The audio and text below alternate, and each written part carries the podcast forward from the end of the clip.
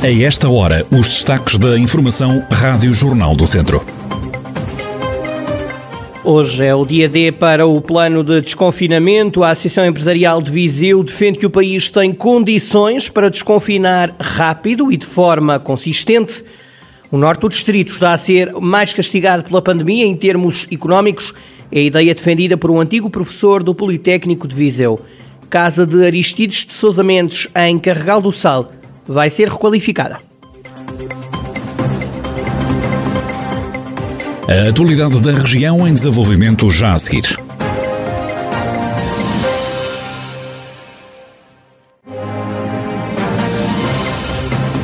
Noticiário Rádio Jornal do Centro, edição de Carlos Esteves.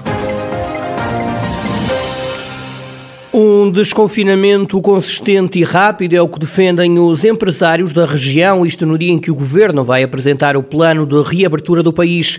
João Cota, presidente da AIRVA, Associação Empresarial da Região de Viseu, considera que há condições para o país desconfinar. Que seja um desconfinamento eh, consistente, mais rápido possível, com datas, com, com alguma previsibilidade naquilo que vai fazer para que as empresas e as pessoas possam gerir as suas vidas, né? portanto que, que seja algo consistente e o mais rápido que for possível e obviamente que parece-me que uh, a economia pode abrir e obviamente e depois as autoridades terem uma atividade de vigilância muito intensa sobre o cumprimento das regras sanitárias. O empresário sustenta que muitas empresas estão em dificuldade e que os apoios do Estado não chegam como deviam. As empresas necessitam urgentemente de, de, tesouraria, de fazer negócio, de ter, porque têm custos fixos que depois desta forma, de outra forma não, não aguentam. Por outro lado, a questão dos apoios que recebemos muitas queixas de que os apoios demoram, chegam atrasados e portanto é, é portanto a, a, a situação para sobretudo para as, para as pequenas empresas, e está, está particularmente difícil para os pequenos negócios, para o pequeno serviço, para a hotelaria, para a restauração, a situação está bastante difícil. João Cota, o presidente da AIRV, a Associação Empresarial de, da região de Viseu, que defende um desconfinamento consistente e rápido, isto no dia em que o governo vai apresentar o plano de reabertura do país.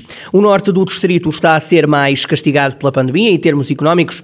A convicção é do economista Alfredo Simões, antigo professor no Instituto Politécnico de Viseu. Há aqui alguns setores que não foram estão apanhados pelos efeitos da pandemia, particularmente aqui na zona de, de, do sul do distrito, em Viseu de Alafões, há setores de Viseu que foram particularmente castigados, para além da obviamente restauração, mas isso foi foi feito todo. Há aqui uh, algumas diferenças na, na, economia. A zona de Viseu de Alafões, de facto, não sofre tanto como o norte do distrito. Aliás, Viseu de Das três ou quatro dos três que menos sofre os efeitos negativos da, pandemia. Alfredo Simões alerta para uma crise social profunda caso os apoios do Estado sejam retirados de forma repentina. Quando acabarem os layoffs, quando acabarem as moratórias, quando acabarem essas, essas situações que são eh, que são apoios, que são redes que, estão, que resultam da intervenção do Estado, é evidente que isto pode criar uma crise social extremamente profunda. Portanto, vamos esperar que isso não aconteça e que os apoios do Estado não sejam retirados de forma, de forma repentina, mas que, enfim, possam ir sendo retirados à medida que a economia for recuperando. Para um antigo professor de Economia no Politécnico de Viseu, o encerramento de empresas é inevitável se isto demora muito tempo, que nós temos ainda muitos meses pela frente na atual situação, vai haver muitas empresas que necessariamente acabarão por encerrar. Isso parece-me que vai ser, vai ser inevitável. Agora, isso depende, de facto, do tempo que demorar eh, controlar a, a, a pandemia. Há com certeza muitas empresas que já são frágeis, já são empresas que têm alguma fragilidade, natureza organizacional, natureza financeira, estamos a falar de pequenas empresas, e essas empresas já são naturalmente frágeis numa situação económica normal, digamos assim, e então, neste momento de grandes dificuldades, é evidente que essas empresas tenderão a, ter dificuldades em permanecer no, no mercado.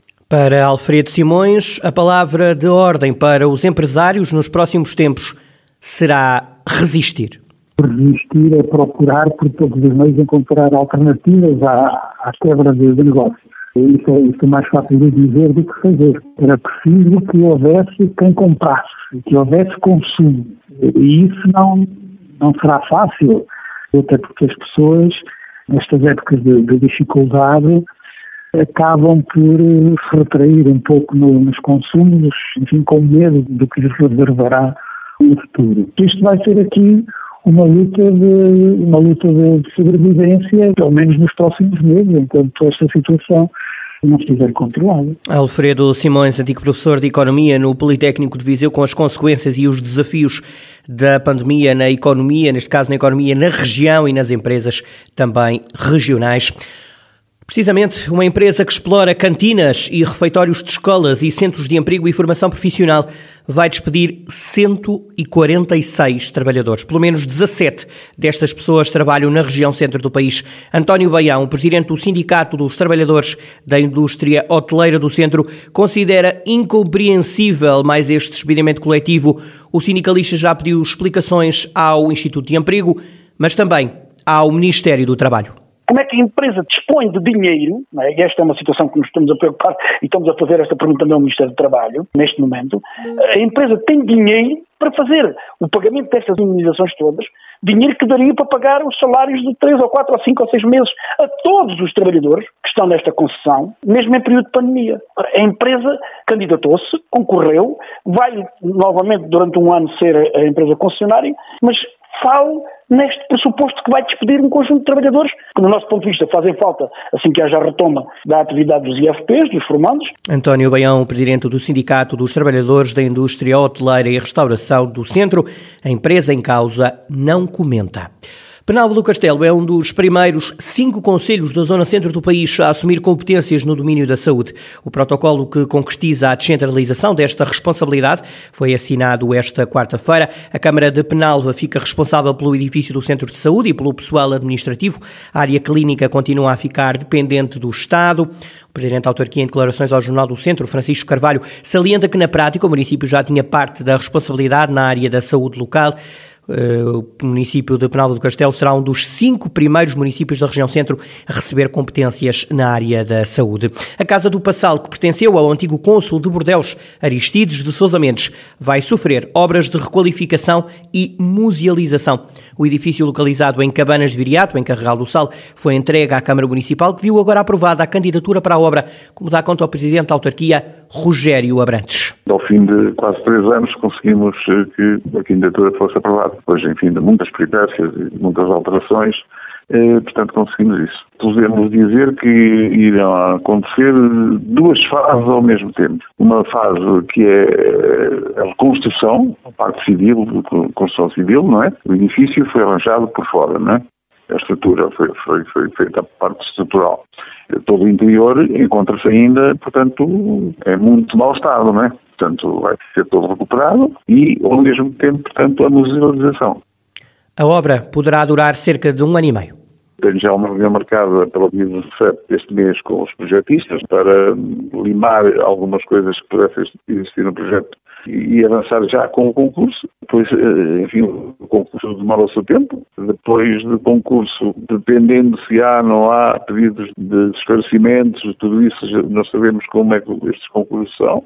Depois é o visto do Tribunal de Contas, já que é uma obra de 1 milhão e 300 mil euros em número redondos, portanto é preciso também o visto do Tribunal de Contas, portanto, logo que esteja ultrapassado toda esta parte burocrática, entraremos em obra, é? que durará na ordem talvez de um ano, um ano e meio, mais ou menos. Rogério Abrantes, Presidente da Câmara de Carregal do Sal, a obra terá um custo de mais de um milhão de euros, com participada em 85% por fundos comunitários.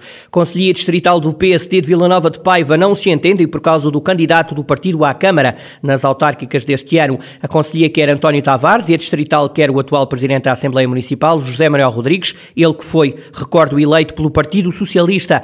O presidente da Comissão Política do PSD de Vila Nova de Paiva diz que José Manuel Rodrigues, o nome defendido pela distrital para encabeçar as listas dos sociais-democratas às autárquicas, já passou por vários partidos e chega a dizer que não é militante do PSD. Fernando Brás afirma ainda que o nome de José Manuel Rodrigues foi proposto para ser candidato pelo PS.